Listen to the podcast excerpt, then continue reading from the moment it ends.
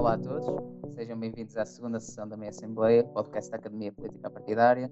Eu sou o João Norte. Uh, eu sou a Ana Giesta e fazemos parte do Departamento de Comunicação da APA. A nossa convidada de hoje é Cristina Rodrigues, jurista e deputada na Assembleia da República, uh, desde junho de 2020 até a dissolução do Parlamento. A Cristina foi deputada não inscrita, uh, depois de se ter desvinculado do PAN. Antes de mais, muito obrigada por ter aceitado o nosso convite, Cristina, e gostamos de começar o episódio uh, com uma série de perguntas mais descontraídas e também fraturantes da nossa sociedade. Uhum. Uh, e a primeira questão para si é: cães ou gatos? É uma bela questão. Obrigada pelo, pelo convite. Uh, eu sou por, por, todos os animais, mas definitivamente cães, entre a escolha entre cães e gatos. Lamento as pessoas dos gatinhos, eu também gosto de gatinhos, mas os cães para mim são diferentes.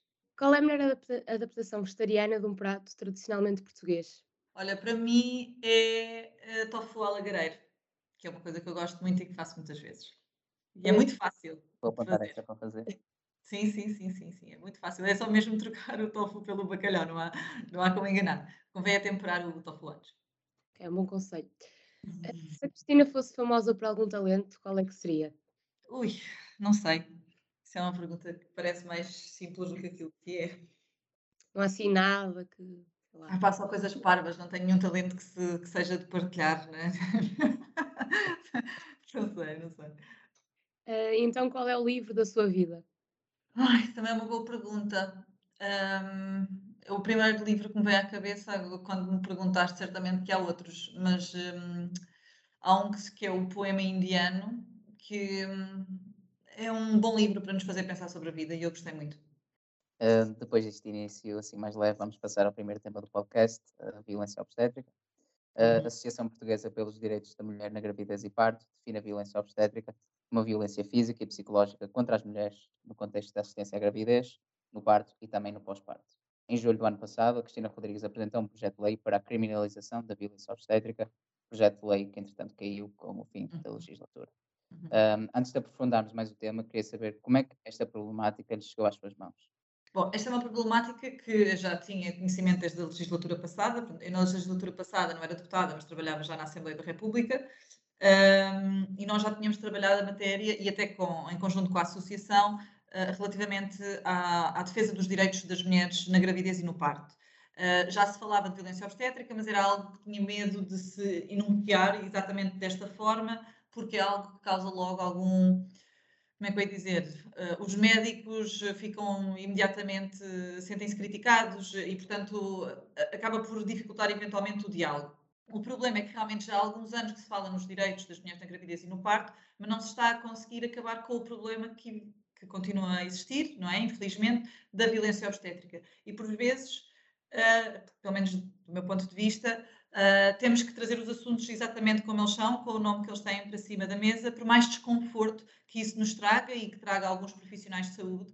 E obviamente que nós sabemos que não são todos os profissionais de saúde que praticam violência obstétrica, é evidente, a maioria não o fazem, são excelentes profissionais, mas isso não pode fazer com que se ignore a circunstância de alguns efetivamente terem práticas que não são mesmo as mais corretas e que acabam por impactar em muito especialmente as mães, mas as famílias em geral e também as crianças. E, portanto, eu tomei conhecimento na anterior legislatura, fui acompanhando o tema, já o acompanhava antes, foram chegando cada vez mais relatos, acho que a própria sociedade também foi conhecendo mais o problema da violência obstétrica, porque eu contactei com muitas pessoas que não tinham ainda percepcionado que tinham sido sujeitas à violência e só depois é que entendem realmente aquilo que aconteceu com elas. E chegámos ao momento em que, em que percebemos que tínhamos que dar um, aqui um bocadinho mais ênfase um, e ter, obrigar a ter uma discussão mais séria sobre o tema.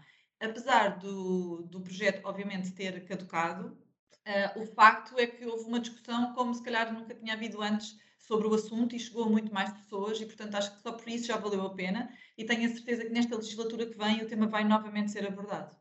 Especificamente, como é que a criminalização da violência obstétrica pode proteger as mulheres no parto, mulheres grávidas e também no pós-parto? Do meu ponto de vista, e obviamente que eu tenho o ponto de vista de uma pessoa que, que é jurista uh, e, portanto, pode divergir de outras pessoas com, com outros tipos de, de formação.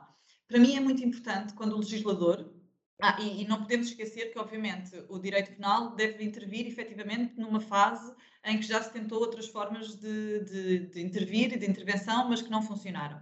E, efetivamente, nós já temos a lei que prevê especificamente a defesa dos direitos das mulheres na gravidez e no parto e não conseguimos de forma nenhuma erradicar esta, esta problemática. Uh, já houve, aliás, a associação que mencionaram tem um trabalho já de vários anos junto dos médicos, portanto, a questão da sensibilização e tudo mais, que é importante, deve obviamente continuar a haver, mas que também se mostrou insuficiente para resolver o problema. E, portanto, o que é que, do meu ponto de vista, é importante? É importante que o legislador identifique uma censura e que haja esta um, clareza quanto à censurabilidade de uma determinada conduta. E, portanto, acho que isto traz mais uh, certeza jurídica, ou mais segurança jurídica, aliás, um, para quem aplica a lei, uh, para quem é sujeito a estas práticas uh, e fica a saber que efetivamente é algo que não deve acontecer, que não está correto. Um bocadinho esta questão da normalização da violência contra as mulheres permitiu que durante muitos anos as mulheres fossem sujeitas a estas práticas e não percebessem não as percepcionassem lá está como violência. Uh, e acho que o facto desta conduta estar prevista no Código Penal altera não só a percepção que as próprias vítimas podem ter sobre o sucedido, como também dos próprios profissionais de saúde, que também começam a ver as coisas de forma diferente. E por isso eu acho que era importante tipificar este tipo de, de conduta no Código Penal, que obviamente já tem ali algumas coisas, mas tal como a violência doméstica foi importante dar-lhe este nome e acabar por condensar tudo ali num artigo. Eu julgo que relativamente à violência obstétrica também era importante fazer isso. Falando agora especificamente da perspectiva dos médicos sobre esse assunto, a Ordem uhum. dos Médicos emitiu um parecer sobre o seu projeto de lei, uh, no qual nega por completo a existência de violência obstétrica em Portugal. Sim. Um, Sim. Estava à espera dessa reação? Estava. Uh, é, é, lamentável. Eu, aliás, eu tive num, num debate, estive num debate na Rádio Renascença precisamente com um representante da Ordem dos Médicos. Um, e para mim, o facto deles negarem é indecente, pronto. Mas vamos eh, ultrapassar o indecente.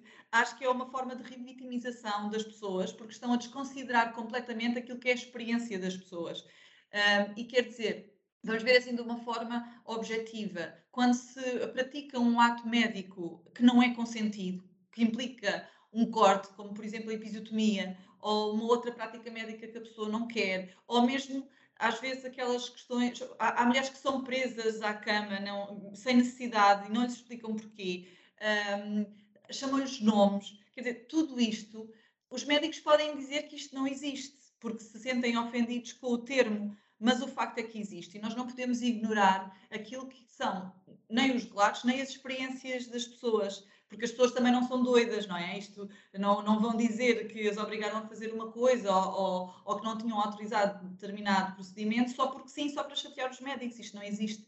Um, e, portanto, acho que o primeiro passo seria de facto o reconhecimento que há um problema. E isso aceleraria logo também a resolução dele.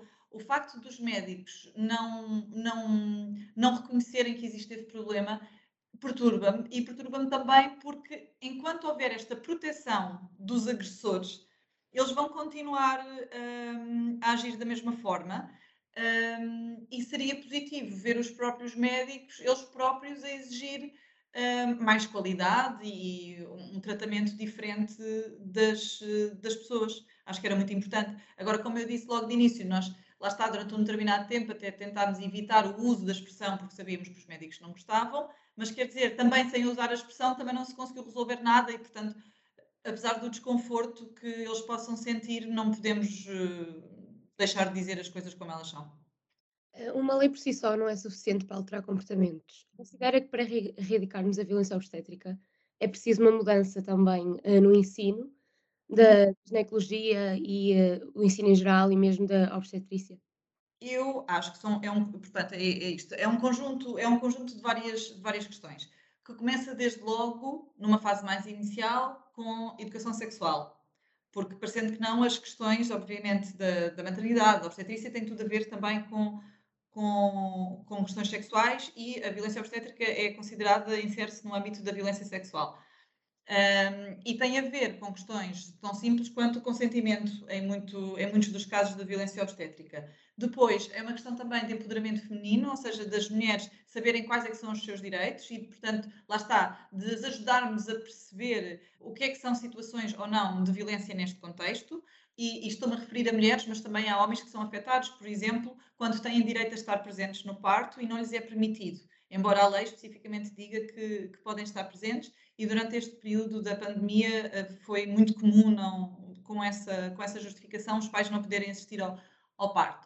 Um, e, portanto, temos a educação sexual, temos o empoderamento, depois, obviamente, a legislação faz a sua parte, porque é um sinal, lá está a sociedade, daquilo que é uma visão que nós achamos que deve ser perseguida por ela.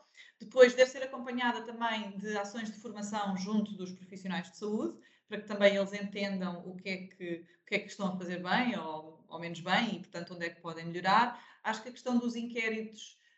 Um, de qualidade, ou seja, supostamente no final de um parto os hospitais têm uma espécie de inquérito que as mulheres respondem para dizer como é que foram a sua experiência de parto. Mas para já nós não temos sequer conhecimento se todas as mulheres respondem, não temos conhecimento do que é que é feito com essas respostas e isso também seria importante para se perceber, ou seja, para se avaliar as experiências de parto em Portugal, uh, sem ser só com os dois inquéritos que a Associação uh, de Defesa das Mulheres Grávidas que mencionaram há pouco que já fez e que foi muito ilustrativo de, de, da situação em Portugal. Mas era bom que houvesse dados uh, públicos e, um, e, oficiais sobre isso. E depois, acho que era importante, obviamente, também nas faculdades de, de medicina e de enfermagem, etc., que também este tema fosse abordado. Eu vou participar numa conferência sobre o tema organizada precisamente uh, pela Faculdade de Medicina de Coimbra, Uh, e, portanto, é bom saber que os estudantes já estão em. porque é a organização da, da Associação de Estudantes, não estou em erro, é muito importante saber que os estudantes já estão a mobilizar e que percebem a importância também de falar do tema e isto leva-nos a acreditar que no futuro próximo as coisas serão, serão melhores. Por isso eu diria que era assim um conjunto de todas estas coisas. E a violência obstétrica pode afetar a recuperação física e psicológica da mulher, a sua vida sexual, a sua autoestima, uhum. na relação com o bebê, como já referi. Uh, e de, de, um ponto de vista legislativo, o que é que se pode fazer para ajudar mulheres vítimas uh, desta violência, da violência obstétrica? Do ponto de vista legislativo, é quando nós tipificamos uma determinada conduta no Código Penal, é sempre com vista à prevenção, não é? Ou seja, que não ocorra este tipo de situações. Agora, também tem que haver uma resposta depois de ocorrerem. E eu aí acho que tenho que necessariamente passar por uh, apoio psicológico, perceber quais é que foram os danos e depois, obviamente, a pessoa, se quiser, tem a seu dispor também as vias judiciais para pedir algum tipo de, de indemnização. Mas eu diria primeiro, evitar que as coisas aconteçam, acontecendo, tentar assegurar que as pessoas têm efetivamente apoio psicológico, que nós sabemos que também está muito em falta no nosso Serviço Nacional de Saúde e, portanto, não queria. Temos que assegurar que a falta de meios económicos não impede uma pessoa de ter a ajuda que ela precisa para resolver certos tipos de, de situações e, neste caso em concreto, que é provocado por, uh, por um serviço que é público, não é? Embora estas situações não aconteçam só nos hospitais públicos, também é preciso deixar essa nota. A Cristina é uma estudante de Direito e está agora no doutoramento. Uhum. Uh, ter tirado a licenciatura um, e mestrado na mesma área. Uh, como é estudar Direito? Uh, como é que estudar Direito influenciou a sua forma de ver o feminismo e o papel da mulher na sociedade? É engraçado porque o, estu o estudar o Direito, ou seja, curso, os cursos de Direito, pelo menos aqueles que eu conheço ou, mesmo, ou na minha faculdade, que é na Clássica, Uh, tudo é realmente muito clássico naquela faculdade, ou seja, o tema de, dos direitos das mulheres ou do feminismo uh, é muito pouco abordado. Agora, felizmente, já começam a haver mais alguns movimentos, uh, por exemplo, há uma pós-graduação neste momento em, em Direito da Igualdade, mas é tudo muito recente, ou seja, eu sinceramente, eu sempre me senti feminista e portanto sempre fui, como é que é dizer, sempre reagi uh, a, alguns tipos de, de opressão machista, etc. Uh, ah, mas era assim uma coisa que me era um bocadinho inata, acontecia naturalmente. Depois, realmente o curso não, não, não provocou um despertar muito, muito significativo, digamos assim, embora eu logo após ter tirado a licenciatura fui Tive durante uns meses, fui voluntária numa associação de apoio à vítima, depois fui, já de ser advogada, fui também advogada para bono de algumas pessoas no âmbito da violência, uh, da violência doméstica, sendo certo que, efetivamente, a esmagadora maioria das vítimas aí já eram mulheres e, portanto, já, já serviu para haver aqui um, um despertar, digamos assim, mais acentuado. Depois, quando um, comecei a trabalhar na Assembleia da República, aí comecei a tomar mais conhecimento no sentido de eh, perceber que o quanto a própria legislação pode fomentar determinados tipos de comportamentos machistas. Ou seja, por um lado, ou fomenta, por outro lado, reflete. e depois foi com este foi com este caminho que eu acabei por perceber que queria, que gostava de num doutoramento aprofundar ainda mais. E neste momento o meu doutoramento é em Ciências Jurídica ou Criminais. Aquilo que eu pretendo fazer para a tese é efetivamente dedicar-me à violência de género, obviamente dentro de uma perspectiva feminista. É? Agora vamos falar também mais especificamente do seu tempo como, deputada não inscrita. Uhum. Um, mas antes disso, pedi a Cristina Rodrigues para voltar atrás, antes de 2014, antes de começar a trabalhar como jurista para o PAN, olhando para este tempo, qual era a concepção mais errada que a Cristina Rodrigues de 2015 tinha acerca da política? Já é muito engraçado, porque eu em 2014, se me perguntassem, nunca imaginava que iria parar à política. Nunca foi um, nunca foi um objetivo, de, eu só queria ser advogada verdadeiramente. E, e pronto, acabei por, uh, acabou por acontecer por causa precisamente de ter, de ter ido para, parar ao PAN. Qual era a concepção mais errada? Eu nem sei por onde começar. eu acho que eh, a experiência é, é incrível. Acho que, hum, lá está, eu sempre, todos os anos em que estudei Direito, eu nunca me vi na perspectiva do legislador. Sempre me vi da perspectiva da pessoa que um, aplicava a lei e não que pensava, refletia em fazê-la. E hum, acho que toda essa experiência é completamente diferente de tudo aquilo que eu pensei na, quando estava na faculdade. Ou seja, eu quando estava na faculdade em Direito, não, eu, era, a questão do legislador era uma figura muito abstrata, não é? E depois, ali na prática, percebemos que nós, enquanto deputados, ou, mesmo as equipas que, que apoiam os deputados, acabam por, por ser todos eles os legisladores. E, e, e, é muito engraçado, é uma experiência completamente diferente. O seu tempo como deputada na escrita foi marcado principalmente por uma aproximação com os movimentos de cidadão, por uhum. exemplo, petições públicas, uh, redes sociais, um contacto muito próximo com a população em geral. Uhum. Um, acha que no futuro esta estratégia vai começar a ser adotada também por partidos? Eu gostava que sim. sim, sim. No, no, no, meu caso não foi propriamente uma estratégia, ou seja, eu não, eu não saí do, do meu antigo partido e pensei, ok, agora vou contactar com a população. Não foi isso, eu já fazia isso antes. Uh, a questão é que estava um bocado mais condicionada uh, por, por, uma série de razões. Uh, mas eu acho que é fundamental nós ouvirmos as pessoas e, e, de facto foi de ouvir as pessoas que eu depois tive a capacidade de fazer certas propostas na Assembleia da República. E muitas vezes acho que há aquela ideia de que, um, como é que eu ia dizer, que só certos temas macro é que são relevantes e só esses temas é que têm que ser debatidos. E não é verdade, porque há outros assuntos que não sendo eventualmente estruturantes para a sociedade, que depois, a meu ver, têm uma importância que pode ser estruturante, mas isso já é outra, outra forma de ver as coisas, um, têm um impacto muito real na vida das pessoas e de muitas pessoas no seu dia a dia. Uh, e acho que nós não podemos esquecer também essas, essas pessoas, essas vivências, e só contactando com elas é que nós sabemos. Para mim é fundamental, até por uma questão de própria transparência. Por exemplo, uh, muitas vezes vinham-me perguntar porque é que eu votei uma iniciativa legislativa de determinada ma maneira. E eu respondo, tentei sempre responder, não quer dizer que tenha respondido a toda a gente, mas pronto, tentei sempre responder. Dá trabalho, uma pessoa tem que dedicar algum tempo a isso, mas efetivamente eu acho que os eleitores que são quem nos coloca naquele local, têm todo o direito de perceber quais é que são as minhas razões. E acho melhor ser-me a mim a dar essas uh, razões do que especularem sobre quais é que poderiam eventualmente ser. E, portanto, eu, eu gostava que houvesse, de facto, em geral, ou seja, todos os partidos tivessem uma maior abertura às pessoas, porque os direitos políticos não, não se cingem só ao momento do voto, uh, eles podem ser exercidos durante todo o período dos mandatos Uh, e acho que melhoram a democracia até dessa maneira e a vida política. Acho que as pessoas se sentem mais representadas, acho que se sentem mais próximas. Pelo menos esta é a minha visão. Também acaba por ser uma forma de combater a abstenção, diria sim. eu. Sim, sim, sim, sim. Eu, eu acho que sim. Ou seja, não sei, não sei se tem qualquer efeito, se houve alguém que pensou, ok, desta vez já vou votar, mas, mas eu acho que se as pessoas se sentirem mais representadas, conseguem atribuir uma maior utilidade ao seu voto. Acho que aquilo que muitas pessoas sentem é um descrédito na, na política, ou seja, sentem que vão votar, mas que isso não vai afetar minimamente a sua vida e que, portanto, não vale a pena mexerem-se e, e naquele dia ir votar. E se calhar, se realmente houver mais este contacto mais próximo, se elas perceberem que há um contacto direto que pode vir até a fazer a diferença e que se pode abordar um determinado assunto que lhe diz respeito e que preocupa essa pessoa, se calhar já pensará de uma forma diferente quando for o dia de, das eleições. Como deputada não inscrita, passou a ter uma equipa naturalmente mais reduzida. Uhum.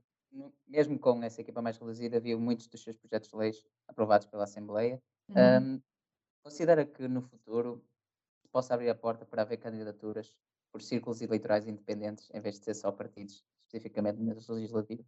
É assim, eu tenho que dizer que eu nunca estudei isso a fundo uh, e, portanto, da perspectiva de uma pessoa que ainda não estudou isso a fundo, eu acho que isso seria positivo, ou seja, eu acho que merece reflexão, porque acho que permitiria também, lá está, as pessoas, as pessoas quando associam uma cara a um voto, digamos assim, uh, podem ter mais ou menos confiança nesse, nesse voto.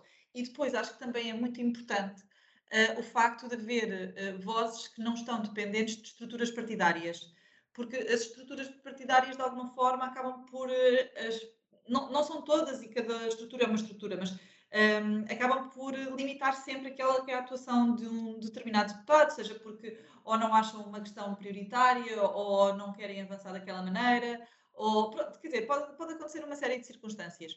E de facto eu acho que nós devemos, nós somos eleitos para servir as pessoas e não propriamente para servir os partidos. E com isto eu não estou a dizer que os partidos também não são úteis, uh, até por uma questão de estabilidade, mas se realmente conseguíssemos ter um modelo em que uh, desse, houvesse a possibilidade de, de, convivência entre uma, uma forma de eleição e outra, acho que podia ser positivo. Mas pronto, mas dou ressalva que, que preciso de estudar mais esse, esse tema. Tendo isso em conta, vamos passar para um tema ao qual está mais familiar o ambiente. O grande desafio dos nossos tempos é claramente a preservação do clima. Para isso, o direito ambiental é uma ferramenta indispensável, uhum. apesar das suas insuficiências. Por exemplo, uh, empresas com sede num país da União Europeia, por exemplo, em Portugal, que tem políticas ambientais bastante restritas, mas essa mesma empresa acaba por ter fábricas em países com políticas ambientais insuficientes, por exemplo, fora uh, da Europa. Uhum. Como é que o direito ambiental consegue começar a resolver este problema? É uma pergunta assim muito geral, uh, mas assim de uma e forma difícil. muito. Exato, e difícil, como sabemos. Mas é. Como é que o direito pode começar a resolver isso? É assim, nós temos aqui um problema porque ou seja, a, a dificuldade do direito em resolver uh, aqui tem um conflito com um, ehm, o território e as soberanias, não é? Porque efetivamente os impactos ambientais não se cingem a um determinado território, não conhecem fronteiras, não é? E isto implica sempre que haja uma vontade conjunta. Ou seja, eu diria que mais do que o direito nacional, que obviamente é muito importante, o direito internacional ambiental tem um papel fundamental.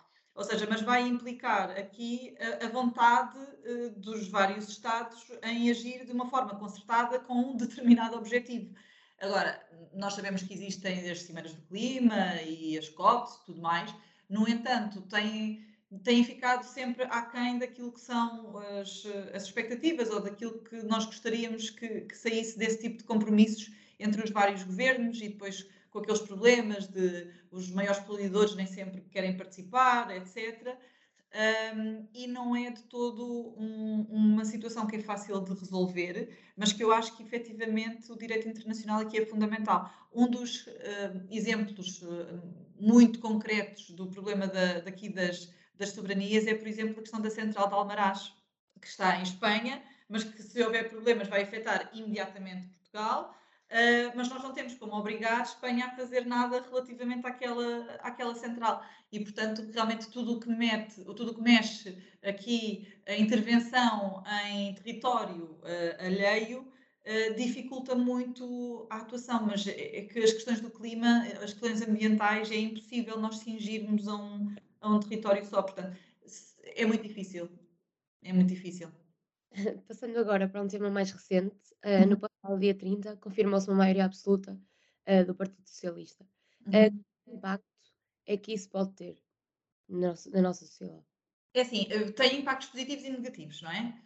Eu, por acaso, eu não esperava que houvesse uma maioria absoluta e, do meu ponto de vista, ehm, maiorias absolutas não são o que é desejável para uma democracia. Ou seja, acho que sou super favorável a, a geringonças, a necessidade de fazer acordos com outros partidos obriga muito mais ao diálogo, à reflexão, a compromissos e, portanto, acho que isso também leva a que uma maior franja da sociedade se sinta representada depois nas políticas que são implementadas durante a legislatura.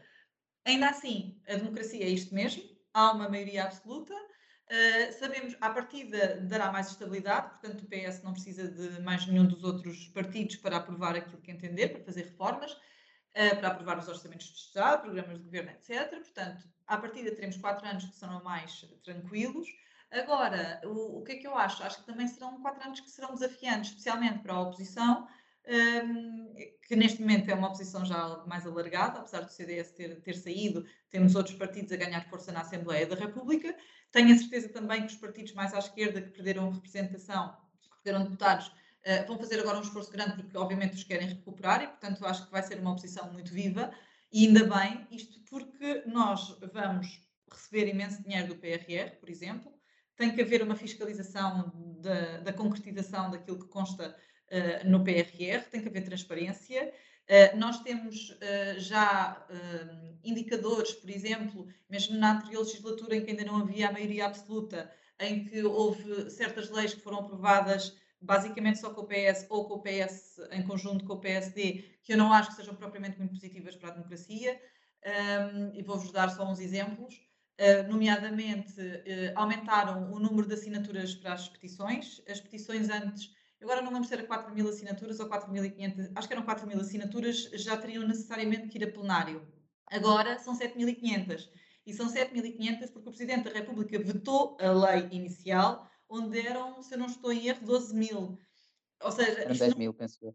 10 mil, pronto. Ou seja, não, não é positivo de maneira nenhuma porque é uma ferramenta que está ao dispor da sociedade civil, são os eleitores, é o povo, são quem tem, deve ter um, o, o, máximo direito de intervir sempre, sempre que queira. E, portanto, acho que esta posição não foi positiva. Também foi feita aquela. Um, hum, portanto, foi dificultada um, a candidatura de uh, movimentos independentes nas autárquicas, que depois também, por causa de. não foi bem vista, etc., e também sofreu alterações à lei.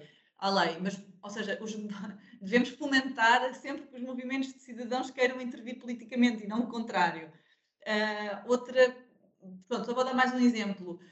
Um, e também esta lei acho que foi aprovada só com o voto a favor do PS, uh, ah, que tinha a ver com o Tribunal de, de, Contas, que faz a fiscalização da contratação pública, uh, e o PS aumentou significativamente o valor dos, dos contratos que deveriam ser sujeitos a visto do Tribunal de Contas. O signific... e, e, o Presidente do Tribunal de Contas foi imediatamente contra, diz que isto por razões de transparência, por razões de, de fiscalização, não ia ser positivo, já se mostrou não ser positivo, uh, e portanto o que pode acontecer é agora, durante este período, em que efetivamente não são necessários outros partidos a aprovar este tipo de iniciativas, podem acontecer mais, uh, mas vamos ter que aguardar para ver. O Partido Socialista diz que está disponível para dialogar sempre. Eu acho que uma coisa é dialogar porque tem que dialogar e outra coisa é dialogar porque quer dialogar. Mas vamos, obviamente, ver e, e pronto, ainda, ainda nem tomaram posse, portanto, vamos ver. Nestas legislativas, agora conseguimos ver que houve um reforço do Bloco Central, quer seja pelo apelo ao voto útil, quer seja uhum. por quer que seja um, um voto pela estabilidade. Considera que isso acaba por ser uma, uma reflexão da imaturidade política em Portugal? Não sei, não, não sei se sinto, se me sinto capaz de fazer, de tirar essa conclusão. Aquilo que acho é que, e por acaso hoje de manhã falámos nisso, nunca mais é sábado, do próprio impacto que as sondagens podem ter na decisão de voto. Uh, e o facto de nós termos sondagens praticamente até ao dia das eleições, quer dizer, só podem ser até sexta, mas depois há o dia de reflexão, que também acho que é um bocado inútil, e depois há, há, eleições. Este apelar constante ao voto útil por causa das circunstâncias particulares que vivemos, seja o contexto pandémico, social, económico, seja porque, porque estas eleições são resultado daquilo que foi uma dissolução da Assembleia da República, que não é propriamente um, um mecanismo que aconteça uh, assim com muita facilidade. Um, acho que o apelo ao voto útil em conjunto com um, as sondagens e com o resultado que as sondagens davam, que as sondagens davam um, acabou por resultar no, pronto, no, no resultado que tivemos no dia 30. As perguntas difíceis já acabaram, acho eu. Uh... Tenho agora uma pergunta hum, para a Cristina. Para fechar o episódio, nós gostamos de saber a música favorita do nosso convidado. Vou uhum. tocar um sneak peek da música no fim, portanto, o preço e feito. Cristina. Uh, sim, eu tenho uma data de músicas preferidas, mas uh, pronto, vou dizer a primeira que me veio à cabeça e que eu adoro, que é Nina Simone, Feeling Good. Clássico. Exatamente, um clássicozinho, acho que fica sempre bem, a pessoa nunca se farta. Uh, e assim terminamos a, a, segunda sessão do Meia Assembleia. Agradecemos mais uma vez a presença da nossa convidada Cristina Rodrigues. Muito obrigado. E uh, para mais conteúdo e para mais episódios do podcast, sigam as nossas redes sociais, arroba a partidária, e até ao próximo episódio.